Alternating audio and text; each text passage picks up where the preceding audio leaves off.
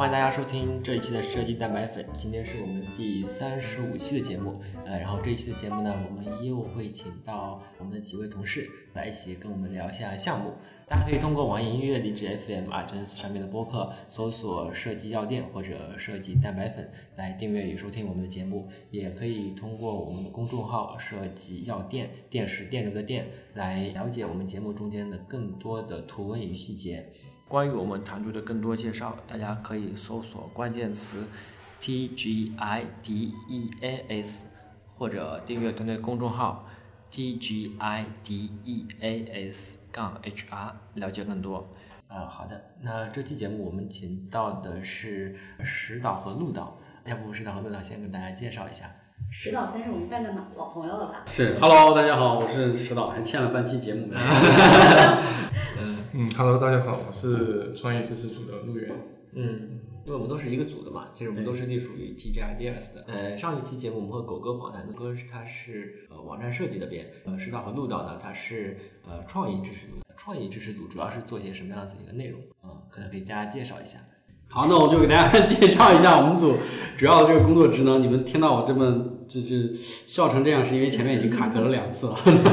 就我们其实是在整个大的腾讯互动娱乐旗下，负责大的品类、然后品牌以及产品的呃创意素材，其实就是广告素材了，外发的广告素材。嗯。然后现在因为腾讯互动娱乐的这种呃发展，它旗下的这个业务类型很多啊，就包括像最新的腾讯电竞的。然后包括像呃一直以来元老级的腾讯游戏的，和比较年轻的腾讯动漫、腾讯电影的，嗯，这些品类下面的品牌广告素材都是由我们在支持的。嗯，然后游戏下面的一些从大到端游，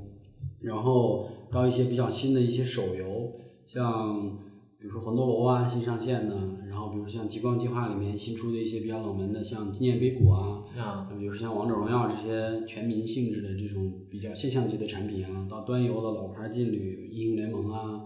嗯，还有像穿越火线啊之类的游戏产品的广告素材，都是由我们这个十几个人的这种 team 在负责的。然后我说的这个广告素材，其实就是嗯偏三种类型吧，一种就是说视频广告，一种是平面广告，还有一种就是互动广告。以前可能是。在 PC 端游戏为主的话，是以互动站为主。现在可能就是以嗯手机的 H 五这种广告互动广告为主啊。我们主要是负责游戏品牌跟游戏产品以及互动娱乐下面其他的影视动漫业务的广告素材制作，大概是这样的一个 team。嗯，最早刚刚有创意知识组的时候，相对来说创意知识组的嗯发挥的空间以及亮点会比较多。你看，可能是因为其实创意组的人的那种。嗯外向性的那种表达方式，就他其实跟做设计的同学不太一样。做设计的同学喜喜欢的是我自己坐在这里，然后花一天两天的时间，我把我一个视觉呈现的东西做得非常好，做到极致。但是其实像我们去做创意的这些同学呢，就是有点像身兼数职，就是接到一个产品的 brief 之后，我们需要大量的沟通和表达，嗯，去推敲、去讲，然后去思考，包括去整理自己的这样的思路。对它更像广告公司，就是你要，我们也是内部要卖稿的，就是你要，你有一个很好的 idea，你其实没有办法说，我把这个 idea 做在这里，我做好了，我给你，你看很牛逼吧，你去用。其实大部分的视觉呈现的同学，他愿意这样去处理问题的方式。对我，我信任你，我用我自己的专业能力和我对这个产品的理解，我从视觉化的方式有一个单体来把它完成，我可以就直接呈现给你看。我觉得这个就很好。但是其实像创业同学很难完这样完成工作，因为其实。创意的广告素材，不管是从平面到视频还是到互动，它都是需要一个团队作业的。视频需要导演，需要美术，需要摄影，然后需要有策划，需要写脚本。就是他很难一个人把这个东西用自己的力量把它全部做好，我就呈现给你，然后你你买不买单，认不认可，或者要做怎么样的调整。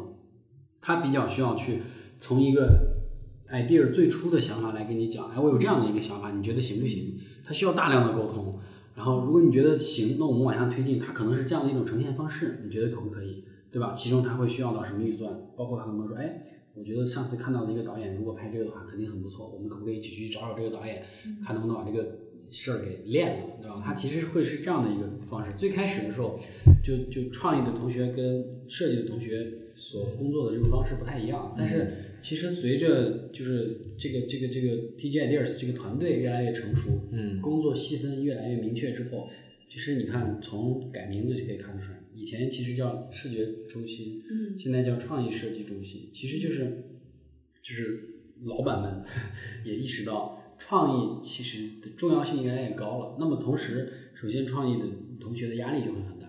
只能要求他要能够就是它的重要性会越来越高。同时，其实我觉得很好的一点是，创意这个 team 影响了 TGS Dears 其他的团队，让大家都意识到了创意的重要性。其实现在像狗哥的团队，然后像比如说像嗯、东哥啊，然后像米克他们的那个就每一个设计的 team，包括像那个波叔带的动画的那个 team，现在其实再去跟品牌经理沟通的时候，都不会仅仅从视觉上面去给你一个方案，而是说从创意上面，对吧？针对像狗哥可能之前我们开会比较多，综合性的治疗方案。对，给你一个综合性的，比如说爱消除，如果你要出那个嗯就就整体的视觉包装的方式，你可能有一个刷新，虽然是你可能落地呈现是在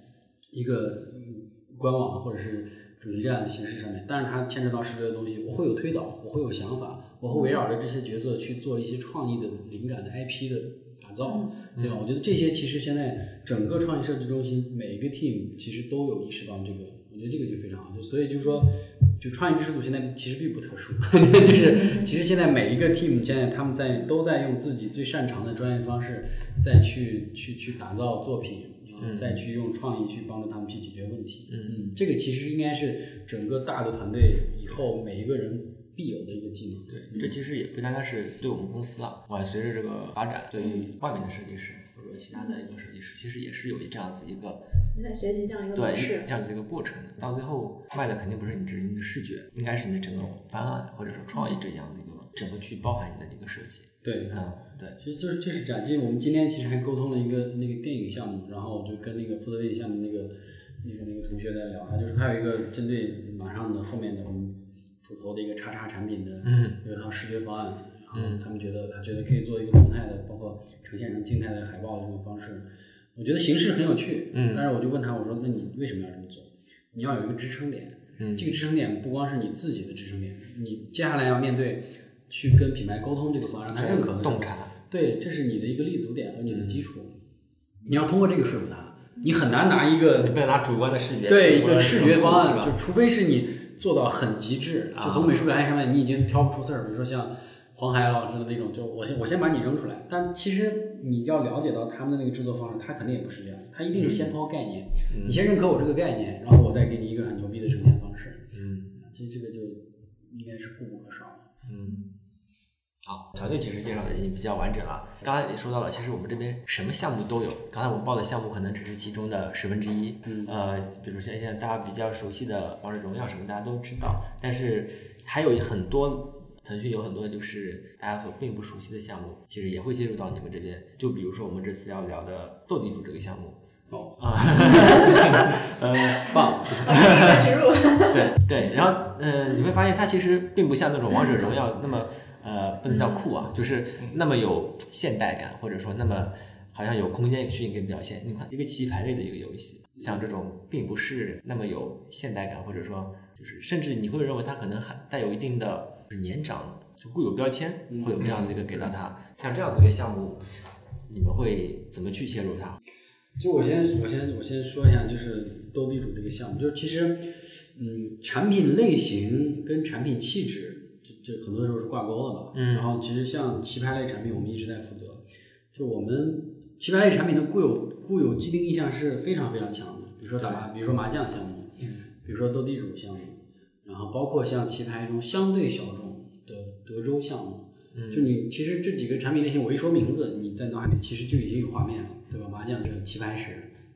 然后斗地主可能既定印象就是出租车司机嗯说吃完午饭停在路边，对吧？三个人，然后什么德州扑克可能就是，哎，稍微看着要高大上一点，然后嗯。呃什么城市精英白领啊，或者可能对德州了解的深一点的，很多国外的竞技比赛啊，WSOP 啊，就这些，确实这一类型的产品，因为它存在的时间很长了，它就是很有很很强的这样的固定的这种固有的这种形象，固有的这种标签。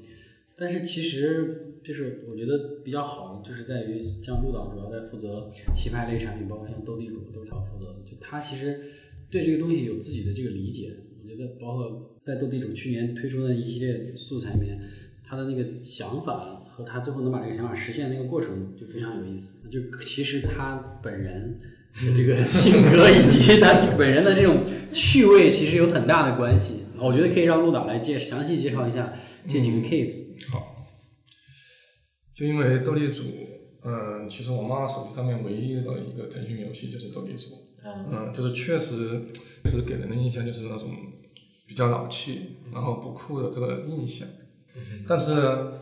就是经过那个品牌上次给我们一个调研数据，啊然后发现就是欢乐斗地主，然后这个产品它的用户在三十岁以下的占到了百分之六十，嗯，然后他们也有一个迫切的要求是想。把品牌打造年轻化，嗯，也是有这个需求的。然后他还给我们举了几个例子，就比如说他们想找一个明星去合作，啊，嗯，然后有些明星他是很喜欢打斗地主，而且就是打我们这欢乐斗地主，但他不愿意公开，不愿意让大家知道，对，啊，对，所以说我觉得这就是这就是个问题，嗯，对，嗯，其实它和我们的固有认知还有点不一样，因为我们以前，嗯，就是你不说这个数据啊。我们可能不知道它是三十岁以下占了它百分之六十的一个用户，我们以前都会认为啊，他可能是至少在年长一点。那那你可以这么说，有有百分之四十的用户在三十岁以上，那这个理解会不会有点不一样？但但是我只是说是我们这个欢乐斗地主的平台啊，呃，还有当然还有些什么勾勾啊那些啊，它可能是年龄化比较大一点。嗯嗯，然后我们就思考着怎么能够把它做的做潮，让年轻人去喜欢。嗯。然后我们就抛弃了这个斗地主这个东西，斗地主它其实就不是一个单单的一个游戏了，对吧？它是一个牌类游戏，一个类品，其实会玩的人很多。然后我们就分析这个斗地主到底是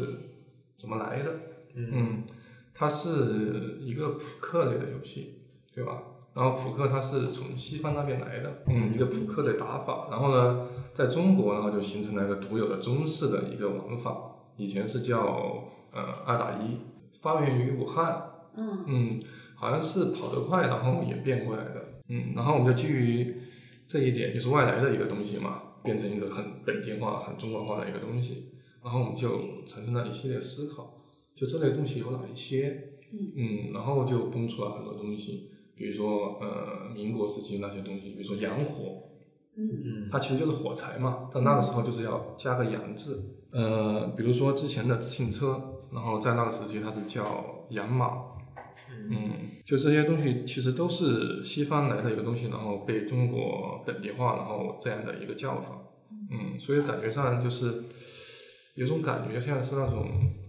有点东情西韵的意思，嗯嗯，就比如说现在这些东西其实有很多，就比如说那个花生记啊，对吧？嗯，它其实。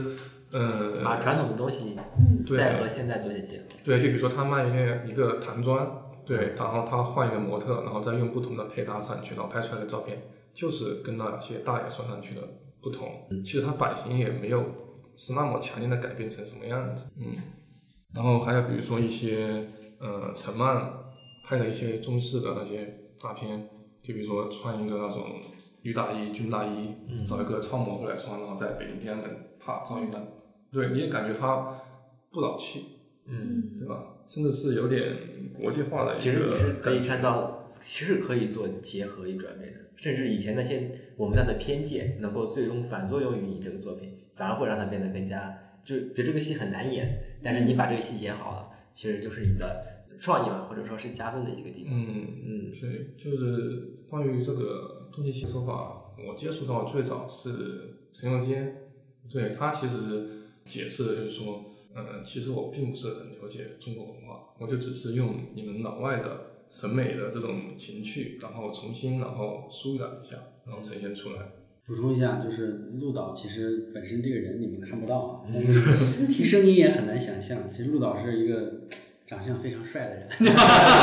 然后他被我们组评价是说，我们现在有个新同学，在我们这个新同学来之前。陆导是我们组偶像包袱最重的人，然后他本身其实就很喜欢那种有味道的东西，啊，就比如说他喜欢穿那种嗯马臀皮的三接头皮鞋，然后什么手表要喜欢真力时的大飞啊，就是包括一些相机也要用徕卡，你知道就是有点这种复古的这种调调，然后又要黑色，对，然后就其实他一直都很喜欢这种很文艺、很有味道的这样的这种东西，所以我觉得其实。就他的这种他的这种审美取向，就决定了拿到了一个斗地主这样的一个产品。我们其实也很也很，其实一开始我们也不知道该怎么做，真的是这样。就这个东西确实很土，就大家就就以前我们内部有句开玩笑的话，这个其实就就是现在说对产品不太好，就是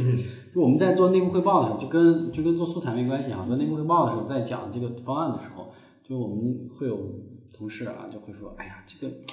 这种产品的方案看起来就是土土的。就是就是他他呈现的这种感觉就是这样的，所以，但是陆导其实他的这种个人喜喜好和他的这个审美，其实就决定了他他他可以找到这个土土的这个身上的这个东西身上的这种特殊的这种味道，然后想办法把它变得有意思一点，把它变得洋气一点。嗯，他其实一直在做这样的这种包装。我觉得针对这个那种很传统的东西里面找到它很最经典的那个。能够有这个审美，对对对，不颠覆它，而是改变它，我觉得这个很重要。对，而且而且陆陆老刚才讲的东情西韵，对不对啊？东情西韵，对吗？对对对对，我觉得一个土的东西为什么是土？其实因为它是没有经过一种。孵化就是它没有跟另外一个东西做结合，所以它就是保留在自己的一个圈子里面。嗯，然后但是它如果跟呃，比如说我们用西方的角度来看待这个东西的时候，它其实相相当于它是已经发生过一次交配，然后它其实能够产生一种新的不一样的味道的东西。我觉得这个点，呃，确实是能够嗯知道很多事情去。让它提高它的价值和不同点的一个方法。对，嗯，我觉得就是主要它也挺适合斗地主的，因为斗地主本来就是一个扑克嘛，扑克本来可以玩的很洋气，比如像德州，对吧？嗯。但他却用中国的这个方式但是他在玩，嗯，对，其实就有一个这样一个结合的这个意思在里面。嗯嗯。所以你开始找对了这个方向，是吧？开始想往这个方面做一下。对，然后我就找了一下这方面的一些东西是怎么来的。然后我就发现，民国时期其实玩这种东西比现在要盛行很多。嗯，对，就比如说那些阔太太，对对，百乐门呐，然后里面那些白光出的一些唱片呀，然后他们平时上海，特别上海那边，平时出去也会跳下舞啊，嗯，对，放一下那些角小爵士啊，对我觉得还是挺洋气的。嗯，到时候我们会把这些那 PPT 里面，我们可以挑一些这样。你形容的那些素材，我可能会在我们的公众号里面、设计药店里面放一下啊，同时也包括陆导的照片，是不是？这样才能够更加立体的去。陆导的手表。对对。这样。怕被怕怕你不失望，这个有个炫富的。不要放照片。对，然后还有包括一些我们可能涉及到的一些素材，我们都会在我们的公众号里面放一下，这边可能会方便大家更方便去理解。嗯。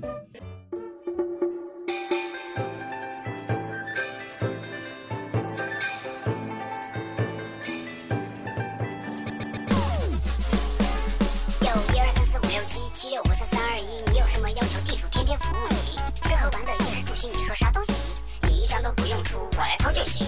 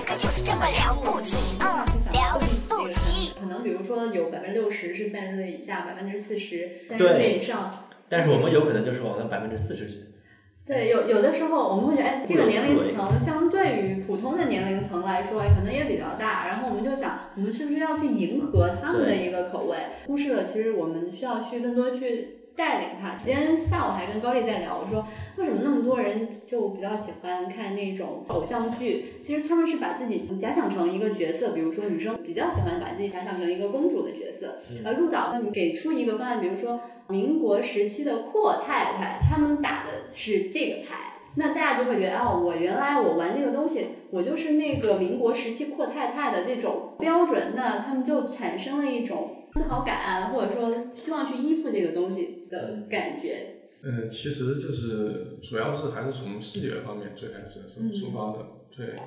就是因为比如说你看《花山记》，它其实现在来说是一个比较算比较潮的一个东西吧，对吧？一个品牌，年轻人他是去追的，所以说我是觉得就是。可以，然后稍微把斗地主包装的潮一点，嗯，对，然后因为你要比用户稍微要高高一点，他会去追你这个东西，对，嗯，我觉得是这样，就是游戏产品跟其他产品还是有点不太一样的，就是你之前你刚才说那种方式呢，它有一点是说，比如说是来自于服装啊，或者是一些用品，或者是一些比如说。奢侈品啊什么之类的，他会有那个目标，就哎，他都在用这个，我也想用，他有点这种目标性。就比如说像最近很火的那个《我的前半生》，今天陆导还发给我一个帖子，说你看它里面这些人谁谁谁戴的什么什么什么表，他其实会有这种代入感的这种想象嘛。包括那个前两天再往前一个帖子，我觉得这个有可能是营销行为了哈，但是它很有效。就前两天一个是说，这就是一场大衣秀啊，就分析里面每个主角，男的穿的大衣，女的穿的大衣，什么牌子，什么款式，怎么样适合他。讲他这个做的很好嘛，但其实游戏不太一样。其实我们想做的东西还不一定能达到那样的，有可能会更简单一点。退过来，退回来一步，就是说，我们只是想刷新用户对这个东西的印象，就是一种视觉感受上觉得对对对，就起码让他不要去嫌弃斗地主。对，就是就是我们之前最开始在做这个接手这个项目的时候，我们自己都开玩笑，就是。我们那当时我记得我跟陆导聊的第一个关于斗地主的东西，其实不是 for 斗地主品牌的，是年底的那个棋牌盛典的大赛。然后每一个棋牌类别下面的品类都会需要有一个独立的赛事体系，每一个独立赛事体系我们都需要为它打一个赛事的主 KV，比如说围棋的，比如说麻将的，然后比如说德州扑克的，嗯，这些其实围棋的很好做。围棋的认可度也高，AlphaGo 也对对对。那个时候还没有 AlphaGo，那还比较早。但是其实大家对围棋的理解就在于传统文化，对吧？中国符号，然后一些比如说禅啊、静啊这些意义，包括它黑白子的这种太极的这种概念。你一说，你脑海里面马上就会有这个画面感，对吧？就陆老板很快就给了一个这种概念。其实，然后像麻将也比较好搞，因为麻将说到这个里面就是视觉的这个。牌的这个元素嘛，一万什么红中啊，什么这些都非常好呈现。然后斗地主我们就在想，它本身它依托的是个扑克。你要说扑克类游戏很多，德州也是扑克。德州你其实可以很快给它一个方案，就是黑金，对吧？显得很高档次。然后什么筹码、筹码、舶来品，对吧？就这种概念，其实做一些那种背光的效果，就就很好。那斗地主怎么做呢？就它本身又是个扑克牌。然后，然后我们就那时候跟他开玩笑说，斗地主这个，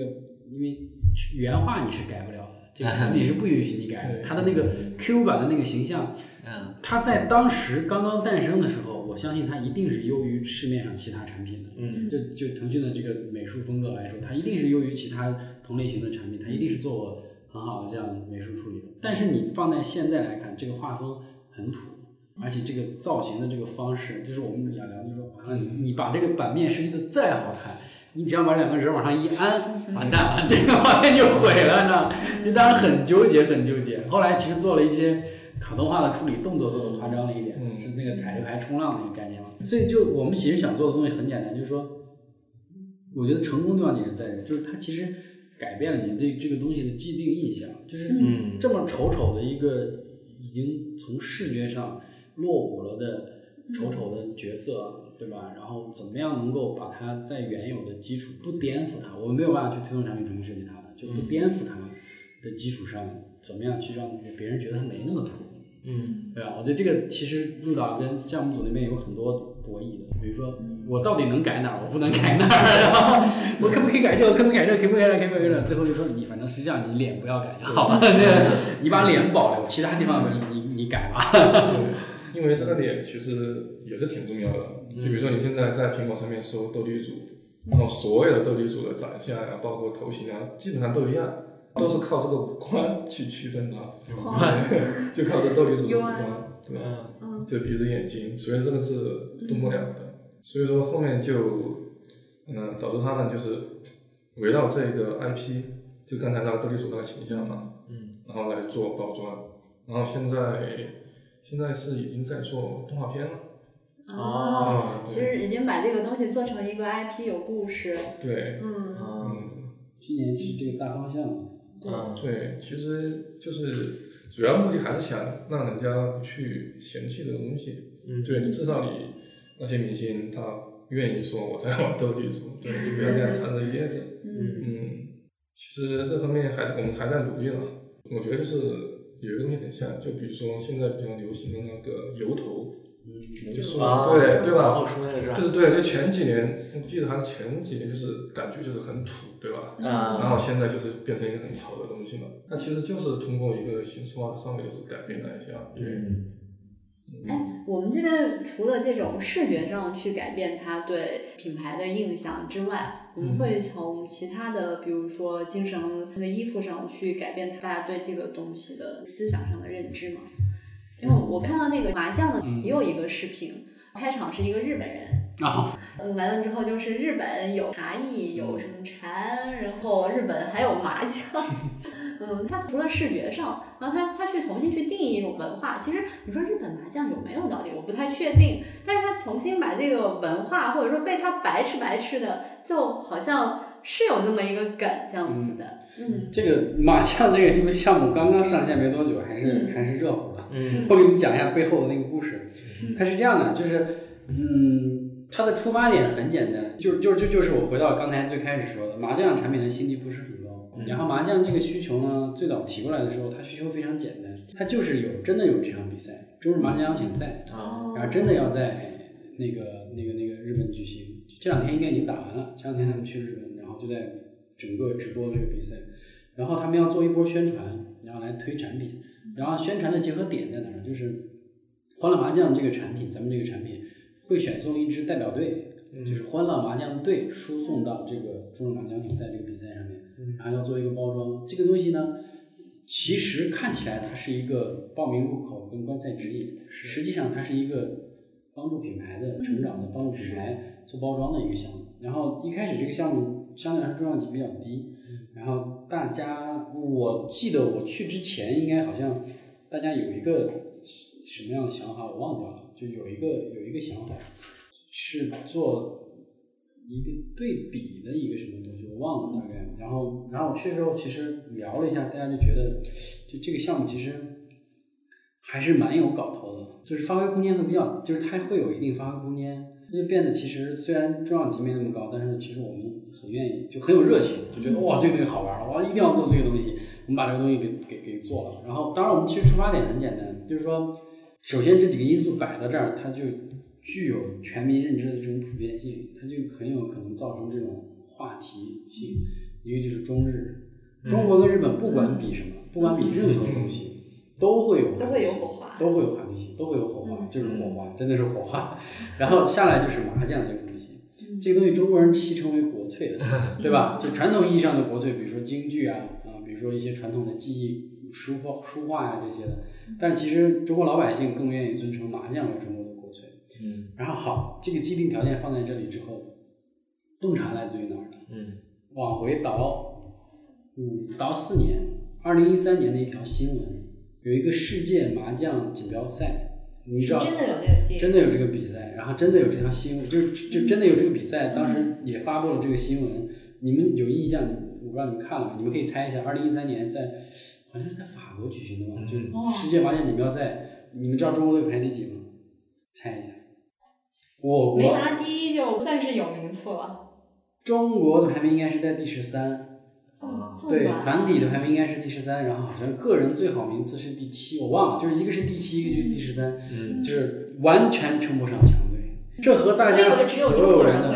对呀，这和大家所有人的既定认知是有很大矛盾的吧。所以我们就当时我我就回想到我一三年看到这个新闻的时候，我就触动特别大，因为我当时我记得我看到这个新闻，我就截图给我妈。那个时候应该可能手机还不是特别的发达吧，忘了，就也不是不是手机，就是说我忘了我是以什么样渠道把这个新闻给到我妈看的，就可能微信还没有那么强大，然后给我妈看，的。然后我就问我妈，就是你还不去报名吗？为国争光的时候到了。然后我妈当然，其中一段对吧？对，然后我妈当然就很谦虚，我妈就说：“哎呀，不要不要不要，也不是其实也不是谦虚啊，就说哎呀，人家这种打专业比赛的，跟我们这种打着玩的都不一样的。但其实你就反过来从一个用户的角度来看，你你是不是会有代入感，会有触动，对吧？其实中国麻将并不是在世界麻将 麻坛上面并不是最厉害的那个。”是不是有很大的反差？所以我们就说，我还在怀疑那个第一的国家是哪个国家。那年好像你可以查一下那个新闻，我先忘了。就是日本。而且麻将这个东西是在法国举行的，我觉得这个。世界麻将锦标赛嘛，你们可以查这个新闻。你们查二零一三年世界麻将锦标赛，当时有这个新闻，而且我记得当时这个新闻不止一家媒体报了，很多媒体都报了。因为其实你作为一个编辑，看到 哇，这个新闻这么有噱头，他一定会发的。然后，然后我们就倒回来，就是说说我们这个问题，我们就说，那其实这个东西我们可以去玩一下，怎么玩呢？就是我们有一个文化梗嘛，就是跟日本人什么是相通的，就是中国很多来自于传统的文化在中国失传了，但日本人继承了很好。因为我是学国画的，我们上学的时候整天就说日本的宣纸的造纸艺术现在要比中国好。因为中国传统的宣纸造纸艺术，因为技术手段的这种失传已经不行了，所以日本宣纸现在理论上来说要比中国宣纸要厉害很多。嗯，然后包括像茶道，对吧？从陆羽传下来的那种茶道，在日本得到了很好的继承。你看，像央视那个茶的那个纪录片里面，有一集很大的篇幅专门是讲日本茶道的，就他把茶道和做人以及治国这些全部串在一起，包括他的仪式感，就非常厉害的。嗯，然后包括我们那时候开玩笑就。一点就是日本的书法，虽然我们觉得日书法确实一不怎么样，但是其实你从这个类比的角度，其实日本人从中国继承了很多这样的东西，所以我们就想做一个东西，就是说先抛一个概念，扔出来之后特别像一个非常日本的日本的，然后这一个老头儿人五人六人，日本老头儿站在上面说，就说大和民族吸取了这个各个世界的这种精华，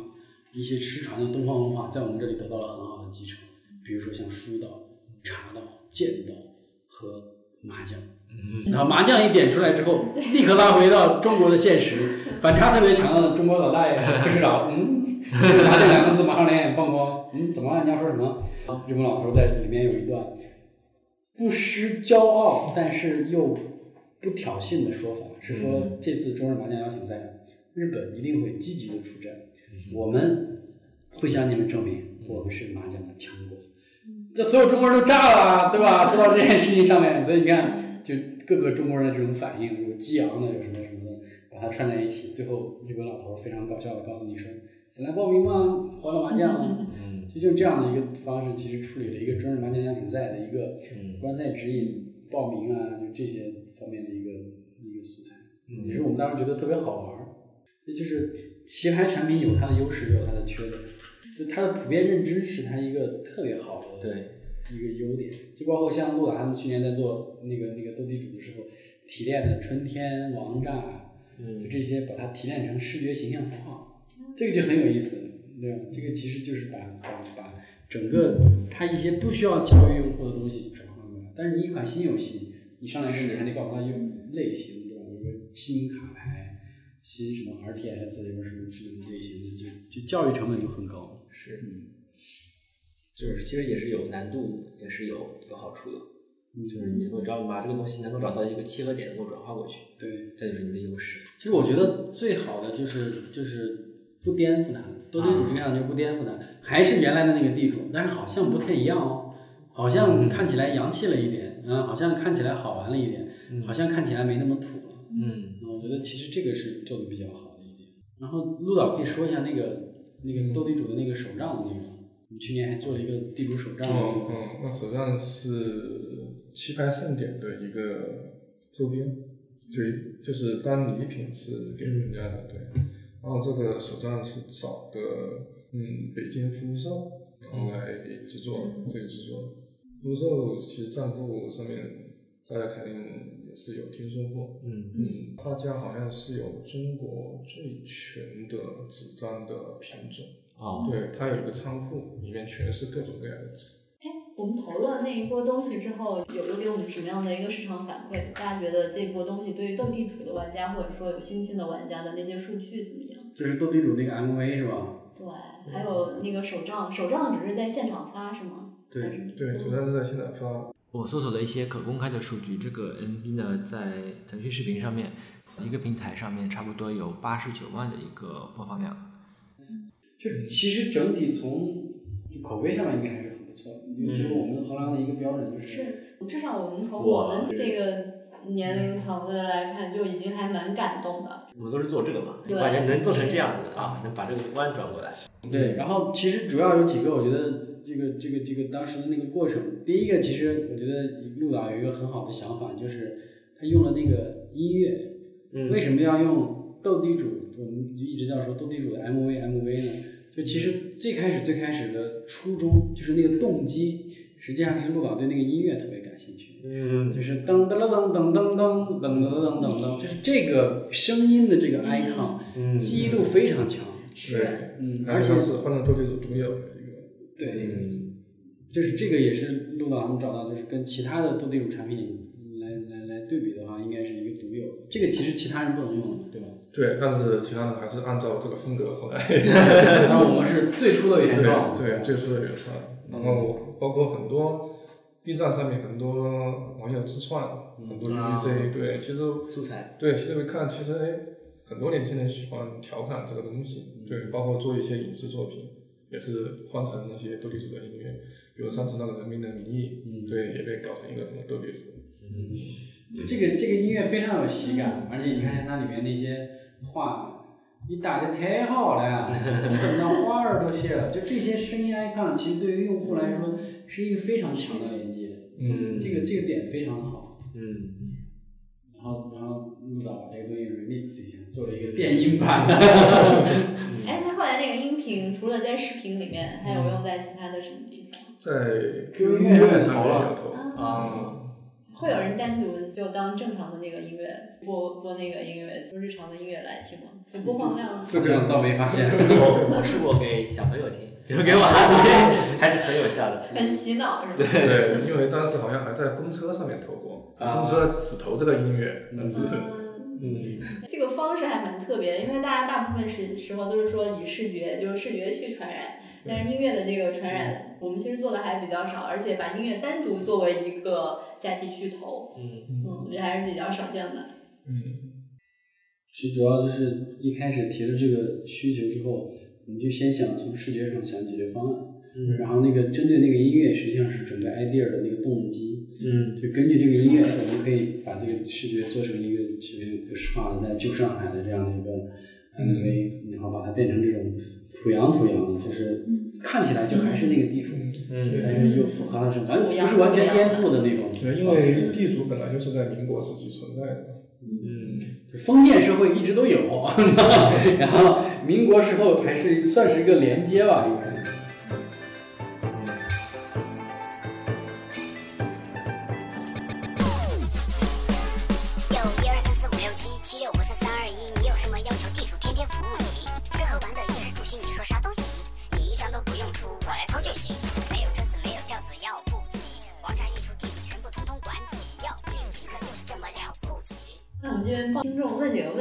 就是比如说我们现在刚才那几个问题，手账还没说呢，啊，因为因为手账那个素材，其实我觉得就是我们认为还是很有亮点的。啊然后手账那个素材，其实陆导也花了很多心思，嗯包括他介绍的那个福禄寿喜来的那个公司，跟我们合作的那个机构，也是一个超有情怀的机构。因为老板跟我们合作挺多次的，然后他上次还来了一次公司，然后做一个项目的交流，做一些纪念斗地主项目的一些规划的一些交流，就看得出来他不是那种生意人，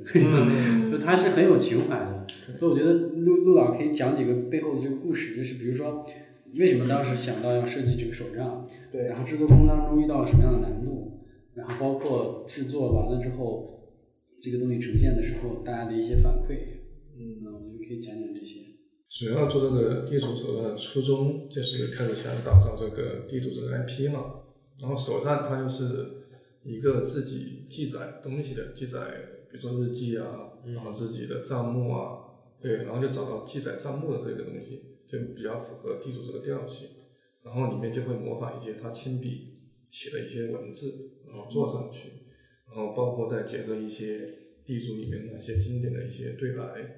然后甚至会加上他的呃黑白的照片，嗯，对，因为呃福州收起来那边是比较有情怀的嘛，就包括他的照片，我们都是处理的那种，就是以前那种有花边的那种，啊，对，然后包括你插上去都是有那个老照片，对，四个角，然后这样啪啪这样插上去的，嗯，然后包括周边那些纸做旧，然后它都是用那个火剪，然后真的这样烤，每一本单独烤吗？对他想全手工。他想了个办法，如果全手工这样烤的话会很麻烦，嗯。然后他就把火钳烤红，然后把书一摞，然后他这样这样烫几下，对，然后它就发黄的感觉就出来了，对，一看就是有那种年代感，是是被这个地主使用过的痕迹，对，上面是有，然后包括嗯、呃我们想把那个音乐也注在书里面。音乐怎么做在书里面？然后我们就设计在最后一页，我们做了一个唱片，然后你翻开这个唱片嘛，嗯，然后翻开唱片里面就是夹了一个发音的，就像那种啊，也贺卡是不是？贺卡那种，就是一打开它就会响的嘛，对，啊然后就把地主的音乐放到最后一页，啊，嗯，嗯，哎，那个手账发行量有多大？如果是现在如果有听众也在玩斗地主，能拿到那个手账吗？嗯，这个当时就只做到五百本，好像都已经被抢完了，那其实成本挺高的，然后当时是作为年底的那个棋牌盛典的一个高端礼品，然后发给一些来参会的一些嘉宾啊，然后媒体的一些，包括政府的一些，嗯，就是其实就是主要是作为一些纪念品，然后发给一些与会者。对，包括就之前那边。就服务收起来的老板也跟我说过，就说反映有很多人想找他买，嗯就说能不能授权给他们卖这个问题。嗯，那我那我再问一下，刚才你说到，比如说我们会覆盖到很多，比如说音乐啊，还有像那种周边的制作，啊，然后还包括你们平时可能会涉及到一些视频啊这种，就是你会发现维度很多，然后你们现在都是，比如说都是你一个人去呃跟进，或者说这这么多东西呢，就是你怎么去把控这么多不同维度的一个专业上的一个深度，对质量深度，基本上刚才说的那些素材都是陆导在自己在负责的。嗯。比较不过比较好的就是在于它其实也没有集中一起爆发，它阶段性的，比如说先做了这个，然后后面这个做完了之后上线了，我再做下一个，嗯在整个它的大的这种体系的话，它的把控下以这种方式来呈现。嗯反正就是给够时间，就还是可以出点精品的。嗯，对，主要是时间。其实还是需要一定的时间去修改或者调整、沟通这样的是吧？对，嗯就包括还有就是你平时会找一些啊，然后看一些这些，嗯，能合作的这些，比如说艺术家也好啊，这些江南的情怀的人也好，都是资源嘛。嗯嗯，哎，你们一般平时会就是平时日常生活中间，就是你们这样的工作的话，你们一般会留意一些哪些这样子的内容？嗯，嗯，呃，就是经常看一些对就是你们会经常看一些什么东西？看这个还是跟自己的兴趣 兴趣有关吧。就比如说很看一些科幻类的电影啊，拍下照啊，然后研究一下器材呀、喜欢一些比较老旧的复古的一些东西啊。就是我就是这样，我喜欢一个东西，我就会去深抛，然后去查。对，就比如说你喜欢一块表，然后对你就会看这个品牌几几年开始的，然后它的表芯是什么样子的。对，嗯。刚才石导说的一个点，就是你在说那个麻将的时候，就是说你当时是跟你妈在聊，说，哎，你怎么没有去那个麻将的比赛嘛？我觉得这个东西也是在我们生活中间的一些生活经验，最后还沉淀到我们的作品里面。从生活这一块儿，你觉得，呃，如果对我们的普通的听众来说，有没有什么样的一个建议？就是生活和我们这种在做创意的这样的一个工作，它的联系是怎样的？有，有建议。其实我觉得这是其实说不上建议了，就是一些经验的分享了。对，我觉得做创意的人呢，就是一个要是一个杂家，就跟那个说相声的人什么肚子什么杂货铺，其实做创业人也是一样的。就是你要热爱生活，然后你要触类旁通，并且要能够有开阔的思路和视角，这个非常重要。就是永远要有一颗，就我这个人个性的特点，就是我其实不太会去一上来就先否定什么东西，嗯，就是都任何东西都抱着一些好奇跟接受的态度，先去看一看为什么他会这么去做。我觉得这个就很重要。就有一个东西，就打个比方说，做工作有一个广告素材不是你做的，扔出来之后，所有人都说好，然后你就要想说它是不是真的好，嗯，对吧？所有人都说不好，那你要想。它是不是真的不好，或者为什么大家都觉得它不好？就是你要有自己的这种判断，然后包括要有一种开放的心态。打个比方说，就说一个广告素材扔出来，大家都说它不好，你也觉得好，但是有没有可取的地方？就算它没有任何可取的地方，你也会想它哦，原来它是抄的是这个广告。那最起码它让你追根溯源，找到了它为什么要这么去做，它错在哪儿，你也其实可以去分析的。就其实我觉得做创意的人，其实更有一个比较形象的比喻。我我上次是不是说过了？我对对啊，就是你生活中很多东西都是点滴，你把它积累下来，它就像种子一样，把它放在口袋里，然后你现在可能用不到它，但是你到了一个合适的地方，把它栽在一个合适的土里，浇点水，它就会长出来了。就是生活是非常非常重要。我觉得还是要花心，嗯，对对，花心，就是你要不停的去喜欢一个东西。所以就比如说我之前喜欢。看见老蔡做高达，哎，我就挺喜欢。我那我那时候好像是好像有两个月没有出门，我就一口气做了三个模型，对，那个就爆出来。还上班吗？然后，然后，然后现在就工具就全部躺在那里，我现在就不玩了。那我现在就去研究那个做皮。就是就是花陆老说的这个很对，花心兴趣要广泛，说不定什么时候就帮到你。对，说不定的话我这个工具可能买了之后也不会 动一次，对，但是我前期我会研究，哎，这个皮它要买什么工具，然后它有哪几种，对这些东西去研究，研究一下，哎，这个东西可能当时就会对你工作上面一个一个方面可以做个连接。但我觉得就是因为我其实是做视频出身的，嗯，我们那有一个有一个很搞笑的，就是。就就其实你要多去想，然后多去接受。我那天我记得那时候很有意思，就是大家都在吐槽那个《富春山居图》，很早了哈，拍的很烂。然后我说给我看看拍的到底有多烂，然后我就下了一个资源，然后点开看了一 看，看着觉得我操真的很烂我操！但是我从这个很烂的这个里面也能找到一些，就是我觉得有意思的事情。我记得我那时候就跟他们聊，我说你看《富春山居图》，我说我打赌这个导演绝对是个拍广告的导演。要么就是他有拍广告的经历，然后我后来一查，那个导演就是他以前那个人是制片人，然后他把导演给炒了，他自己拍，他叫孙什么我忘了那个人，果然是个拍广告的，就为什么？就是我我记得特别清，里面那个女主角。手法手法不一样，对，里面有个女主角是谁呀？我忘了，就是就他有一场戏是他早上在家里面醒过来一个近景，然后还什么抖了一下床单，然后背后是一个那种。欧式的那种很复古的那种大高的那种床的那个背景，然后从那个外面那个那个那个那个窗户里面洒进来的那个阳光，就那个镜头非常广告，就是它的整个美学体系是建立在广告的基础上面的，而且是老一代广告人，就是你你就你能想象得到他在拍这个东西的时候，他的那种要求跟标准，包括他跟演员沟通的那种方式，绝对都是那种广告式的。哎，我这里要一个这样，啊，这个光要这样，他完全不是那种就是比如说叙事啊。然后讲故事的这种方式啊，氛围啊，他不是这种考量方式，就是那种单纯的这个画面。你到时候找那个画面看，就非常非常广告，很有意思。其实就是你生活中很多很多这种东西，其实都可以给你这样的那个积累。我们其实我觉得广告人最多的就是要要想，然后要有自己的这种判断，然后要有自己的这种思考，这个其实非常重要。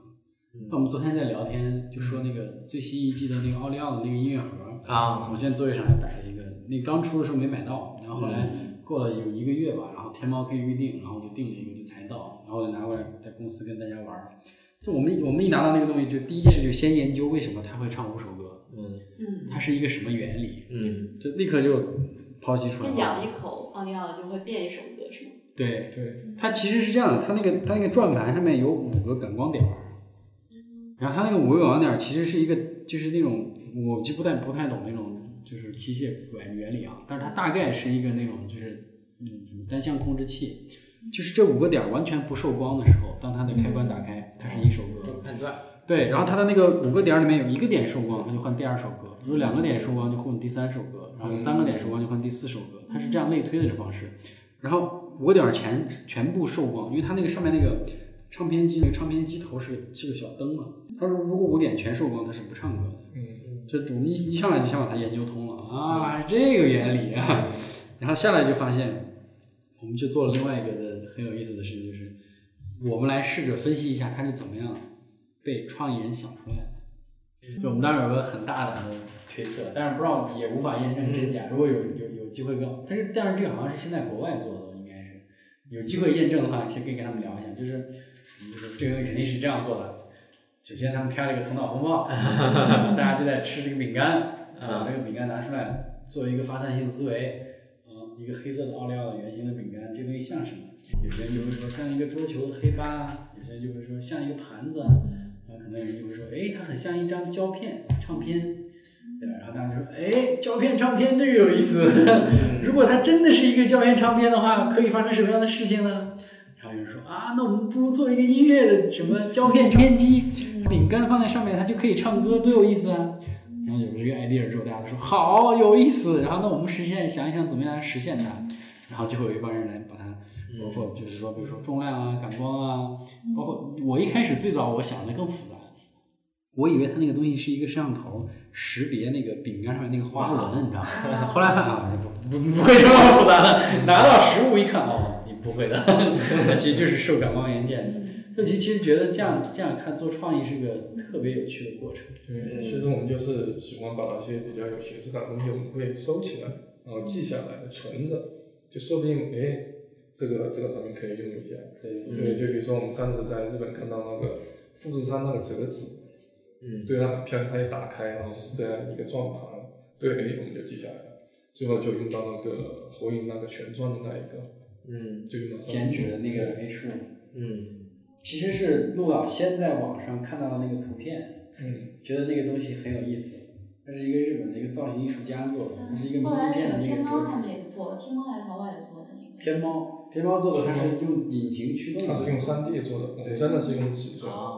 然后，然后当时是陆导就看到了那个，然后觉得很有意思，然后把它用在火影那个里面，然后用激光雕刻把那个做成那个转盘。嗯。然后，结果我们第二年去团建的时候，去富士山河口湖，然后去那个河口湖美术馆里面逛，然后他在前面，我在后面。我一进去我就在看他那个卖东西的那个小区，然后我就看到那个，我说，哎，我说这个不是你上次找的那个网上那个图片那个东西吗？我就赶紧给他发微信呢，我说你赶紧来那个美术馆前面卖书的这个地方。他一过来看，哎，这不就是那个吗？就跟当时陆导给我看他在网上找那个那个图片一模一样。一模一样，看到真身了。对，看到真身，然后就立刻把它买下来，没有丝毫犹豫那种。嗯，挺好，是一个旅程。我有个很好奇的点，后面还会放一个石导的照片啊，因为我看到石导那个头发，因为我们现在很多人是觉得很潮流，会挑染成白色，但是石导的头发就本身就是白色，没有不是白色。你没有发现一般那种香港、澳门的，对对对，还有那种就是皮肤是超好，然后但头发是白的。就对我来说，我觉得平常的时间就特别紧，就像石导，就每天你工作时间也特别特别长嘛，就有怎样的方式或者说怎样的境遇，在你过去发生过什么，或者说你的时间是怎么安排的，可以有这么大的信息量的一个植入，我觉得这个好难啊。渠道，嗯，就是你获取这个资讯的渠道要要要不停的改变。嗯，我我感觉还是兴趣，就是你喜欢一个东西的话，你就不管你多忙，你都会去。看都会找相关的资料去做研究的东西。嗯，你是喜欢到有一种心流是吗？你试试到我这个年纪，你试试像老蔡这样。你你昨天不是说你看表看到两点钟吗？翻表对吧？喜欢一个东西，但是因为其实是这样的，就是不一样的是在于，因为我结了婚有小孩嘛，陆导现在还暂时没有结婚，因为我现在就结了婚之后跟没结婚之前肯定是不一样的，而且结了婚之后有了小孩之后。你的那个时间比例又是更不一样的，这个就非常尴尬。就是说，你有那么多兴趣爱好，然后你怎么样去用你的时间去去去去满足自己，很难的。就我其实舍弃了很多东西，我家里也有一套模型工具，然后我一开始是坐飞机的，山姆哥给了我那个。飞机的那个模型，哇，那个那个在我老婆怀孕那段时间，把它弄好了，我就我就坐飞机在家里面，那不行。然后现在完全，那那现在那东西打打开都不敢打开。然后以前很喜欢看书，然后现在看书看的比较少，但是就用 Kindle，阅，然后每次出差的时候就会带着，然后坐飞机的时候看。但其实现在阅读量下降了太多，我觉得这个是不好的，就我觉得这个是就很不好的。我觉得大家有时间还是要多看一些有深度的东西。现在太多时间被这种碎片化的这种时间占领了，都去看那些新闻。我我甚至有时候有有有一段时间，我想我把我上面所有那个资讯类的那些都都都卸载了，没有没有用这些东西，没有任何营养。而且它一个特别傻的地方就是它一它的那个大数据计算。就你看什么东西，它就会不停的给你推送这个东西，就最后就变成你这个东西就变成就全是这个的，是，这个就其实就违背了大数据理论。我觉得他是把这个技术没有用好，我觉得他们这样用是错的。然后你刚才说的就是获取资讯的那种方式，比如说现在看纸质书少，看电子书比较多，然后在飞机上看书，然后看电影也很少。我现在很少去电影院看电影，没时间。嗯，小孩又又不可能跟我一起去，然后就。最大最大现在的那个资讯获取的，包括知识获取，也不能说知识吧，就是算是信息获取的方式，就是听广播，听电台，其实就是像听我们这样。在做其他事。对，因为我如果坐地铁。所以大家要多多听电台。对，我觉得这是一个现在很主流、很主流的渠道。就如果我坐地铁，我就一定会戴耳机，然后在路上去听我认为好的。首先，第一个大的品类就是电影类节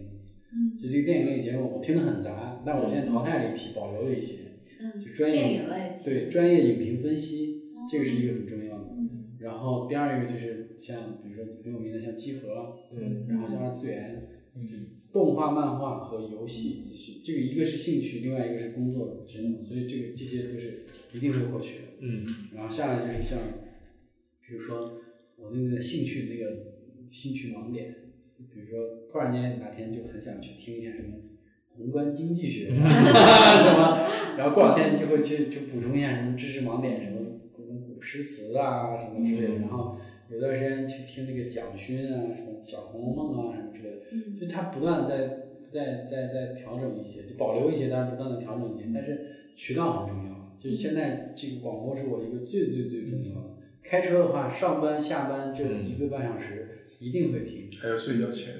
对，睡觉前，但是睡觉前那个都是有催眠的，我 睡觉前那个就听不进去，记不住，听了记不住。嗯，然后我经常给他们推荐，就是好的那个广播，上次就是说有一期。广播现在也是我的主要的一个信息来源。是因为它可以把你的眼睛解放出来嘛？你光需要听这个，其实真的现在很方便，所以电台大有搞头啊。那我们在结尾很好的植入了一下广告啊。嗯。那我们这期节目也差不多了。对，好。然后我们中间涉及到的一些所有的图片资源或者说素材，我们都会放在我们的公众号，呃，设计药店这个公众号里面。电是电流的电。大家也可以通过网易音乐、荔枝 FM、iTunes 上面的播客搜索“设计药店”或者“设计蛋白粉”来订阅与收听我们的节目。如果大家对我们团队的更多作品有兴趣，大家也可以通过搜索。T G I D E A S 这个关键词了解更多。好，那就这样。好，拜拜。